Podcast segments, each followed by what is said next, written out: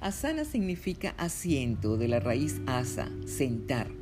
Asana es una posición mantenida en el tiempo, que es adecuada cuando es firme y estable, convirtiendo la práctica de yoga en un campo de entrenamiento para la observación, un espacio de autoconocimiento más allá de lo físico. Asana es el tercer de los ocho pasos de Ashtanga Yoga de Patanjali para la realización o estado de paz infinita. Aunque no busques ser un iluminado si haces yoga y practicas asanas, estás en un camino espiritual y las asanas te ayudarán a avanzar en el proceso.